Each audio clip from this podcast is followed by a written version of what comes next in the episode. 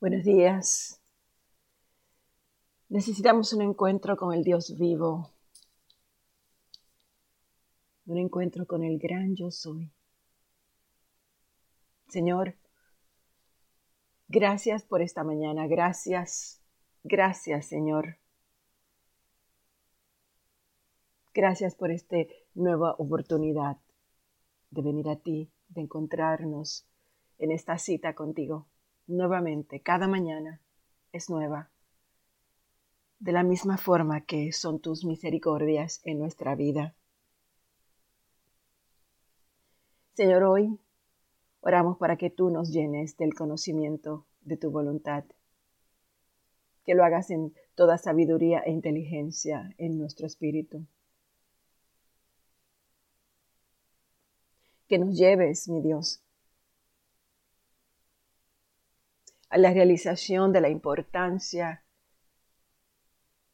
para nosotros enfilarnos en todo momento, dirigidos a ti, que nuestro rostro, nuestros pasos, nuestros sentimientos, nuestros pensamientos sean siempre dirigidos a ti, estén siempre dirigidos a ti, Señor.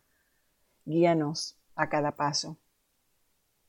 Llévanos en tu justicia, Señor, endereza delante de nosotros tu camino. Al acercarnos a ti caminar cada día de una manera más íntima, a venir cada mañana a leer tu palabra, a expresarte nuestro amor, a acudir a esta cita, Señor, estamos íntimamente dejándote saber que necesitamos, que queremos una relación contigo. Oramos para que nos lleves donde necesitamos ir.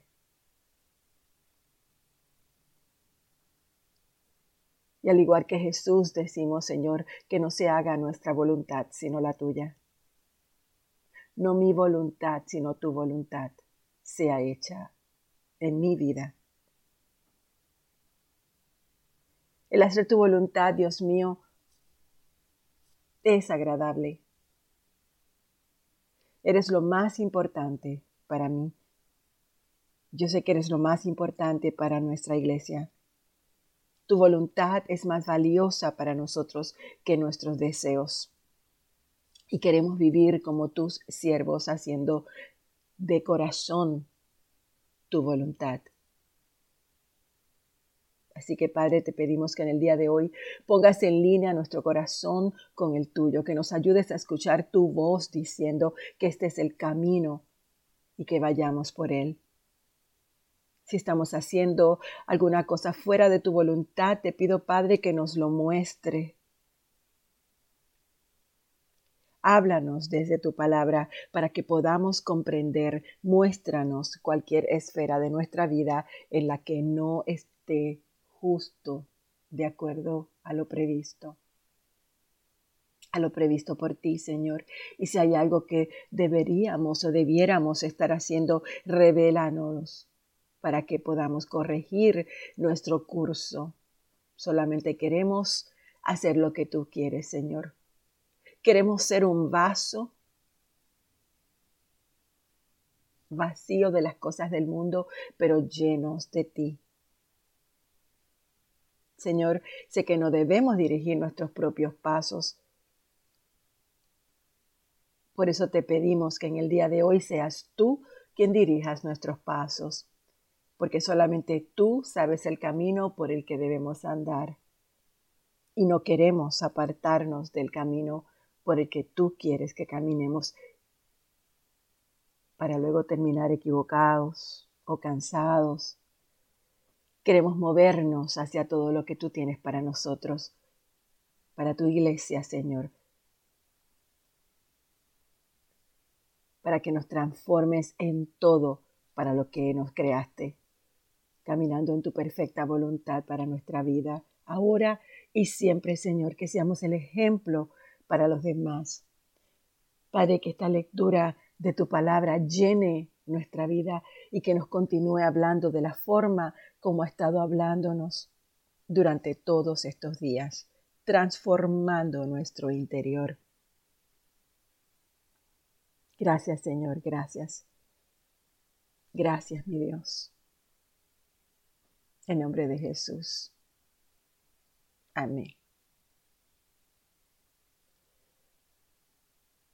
Qué lindo cuando estamos leyendo la palabra del Señor.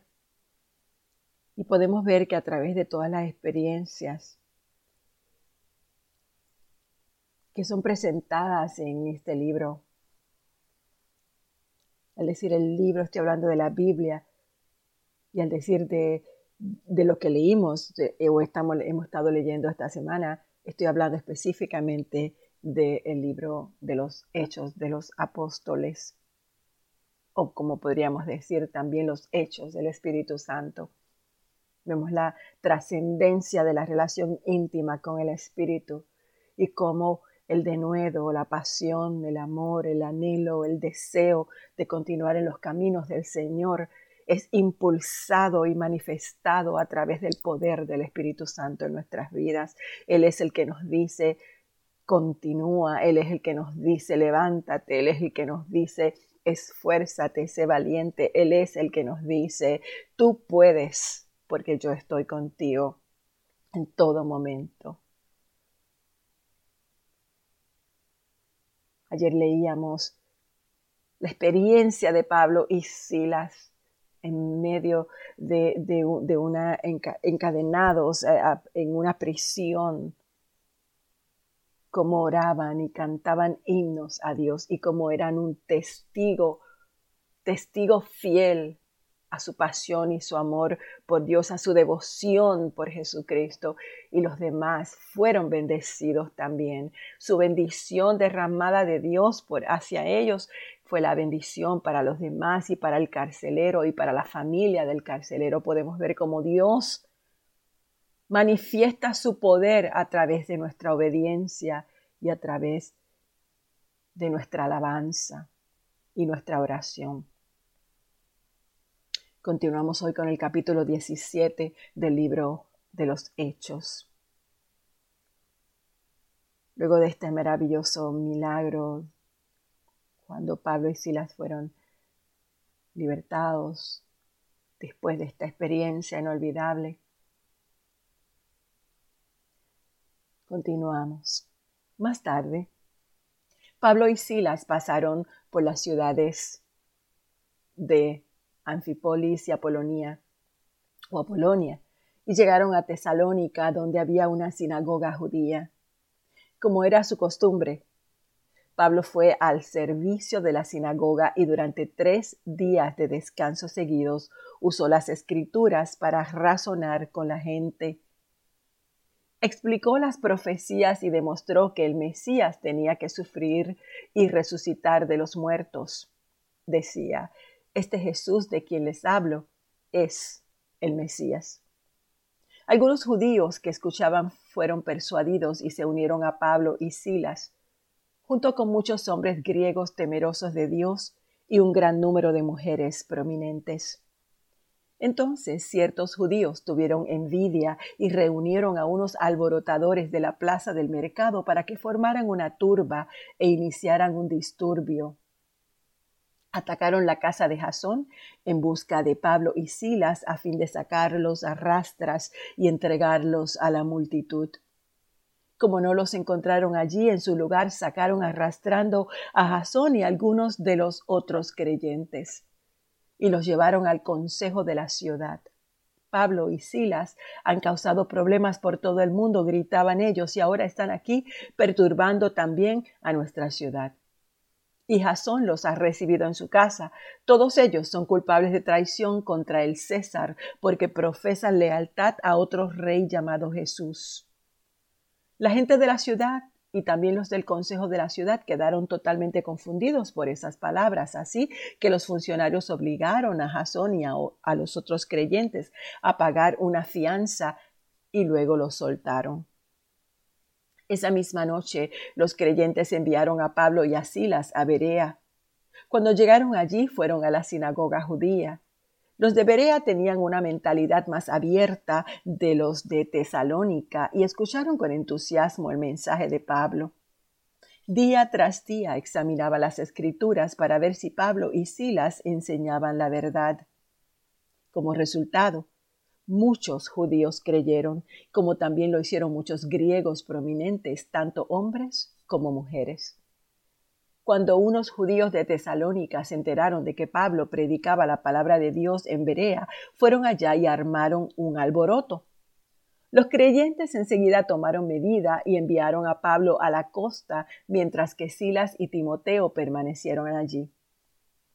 Los que acompañaban a Pablo fueron con él hasta Atenas y luego regresaron a Berea con instrucciones para Silas y Timoteo de que se apresuraran a unirse a él. Mientras Pablo los esperaba en Atenas, se indignó profundamente al ver la gran cantidad de ídolos que había por toda la ciudad. Iba a la sinagoga para razonar con los judíos y con los gentiles. Temerosos de Dios y hablaba a diario en la, en la plaza pública con todos los que estuvieran allí. También debatió con algunos filósofos, epicúreos y estoicos. Cuando les habló acerca de Jesús y de su resurrección, ellos dijeron que trata de decir este charlatán con esas ideas raras. Otros decían, parece que predica de unos dioses extranjeros. Entonces lo llevaron al Concilio Supremo de la ciudad. Ven, háblanos sobre esta nueva enseñanza, le dijeron. Tú dices cosas bastante extrañas y queremos saber de qué se trata. Cabe explicar que todos los atenienses, al igual que los extranjeros que están en Atenas, al parecer pasan todo el tiempo discutiendo las ideas más recientes. Entonces Pablo, de pie ante el concilio, les dirigió las siguientes palabras. Hombres de Atenas, veo que ustedes son muy religiosos en todo sentido, porque mientras caminaba observé la gran cantidad de lugares sagrados y uno de sus altares tenía la siguiente inscripción a un Dios desconocido. Este Dios a quien ustedes rinden culto sin conocer es de quien yo les estoy hablando. Él es el Dios que hizo el mundo y todo lo que hay en él. Ya que es el Señor del cielo y de la tierra, no vive en templos hechos por hombres y las manos humanas no pueden servirlo porque Él no tiene ninguna necesidad. Él es quien da vida y aliento a todo y satisface cada necesidad. De un solo hombre creó todas las naciones de toda la tierra. De antemano decidió cuándo se levantarían y cuándo caerían. Y determinó los límites de cada una. Su propósito era que las naciones buscaran a Dios y quizá acercándose a tientas lo encontraran, aunque Él no está lejos de ninguno de nosotros. Pues en Él vivimos, en Él nos movemos y en Él existimos. Como dijeron algunos de sus propios poetas, nosotros somos su descendencia y como esto es cierto, no debemos pensar en Dios como un ídolo diseñado por artesanos y hecho de oro, plata o piedra. En la antigüedad Dios pasó por alto la ignorancia de la gente acerca de estas cosas, pero ahora Él manda que todo el mundo en todas partes se arrepienta de sus pecados y vuelva a Él, pues Él ha fijado un día para juzgar al mundo con justicia por el hombre que él ha designado. Y les demostró a todos quién es ese hombre al levantarlo de los muertos. Cuando oyeron a Pablo hablar acerca de la resurrección de los muertos, algunos se rieron con desprecio, pero otros dijeron queremos oír más sobre este tema más tarde. Con esto terminó el diálogo de Pablo con ellos, pero algunos se unieron a él y se convirtieron en creyentes. Entre ellos estaba Dionisio, un miembro del concilio, una mujer llamada Damaris y varios más. Después, Pablo salió de Atenas y fue a Corinto.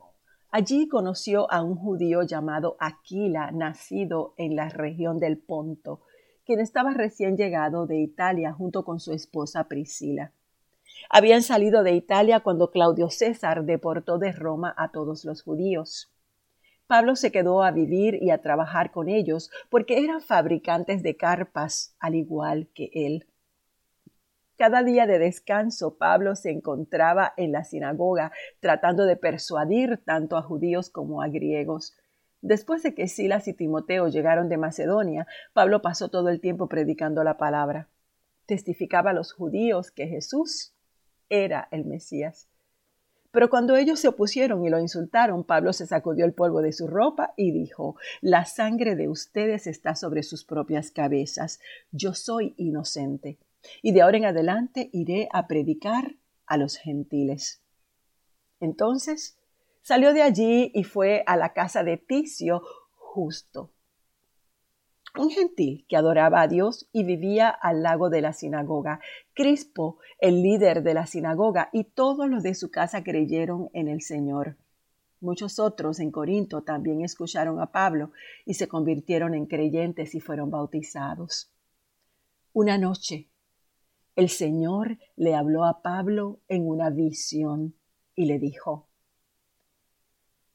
Pablo, no tengas miedo. Habla con libertad. No te quedes callado, pues yo estoy contigo. Y nadie te atacará ni te hará daño, porque mucha gente de esta ciudad me pertenece. Así que Pablo se quedó allí un año y medio enseñando la palabra de Dios. Cuando Galión llegó a ser gobernador de Acaya, unos judíos se levantaron contra Pablo y lo llevaron ante el gobernador para juzgarlo. Acusaron a Pablo de persuadir a la gente a adorar a Dios en formas contrarias a nuestra ley. Pero justo cuando Pablo comenzó a defenderse, Galión se dirigió a los acusadores de Pablo y les dijo, escuchen ustedes judíos, si aquí hubiera alguna fechoría o un delito grave, yo tendría una razón para aceptar el caso. Pero dado que es solo un asunto de palabras y nombres y de su ley judía, resuélvanlo ustedes mismos, así que me niego a juzgar tales asuntos. Así que los expulsó de la corte. Entonces la multitud agarró a Sóstenes, el líder de la sinagoga, y lo golpeó. Allí mismo en la corte, pero Galión no le dio a eso ninguna importancia. Después Pablo se quedó en Corinto un tiempo más. Luego se despidió de los hermanos y fue a Cencrea, que quedaba cerca. Allí se rapó la cabeza según la costumbre judía en señal de haber cumplido un voto. Después se embarcó hacia Siria y llevó a Priscila y a Aquila con él. Primero se detuvieron en el puerto de Éfeso, donde Pablo dejó a los demás. Mientras estuvo en Éfeso, fue a la sinagoga para razonar con los judíos.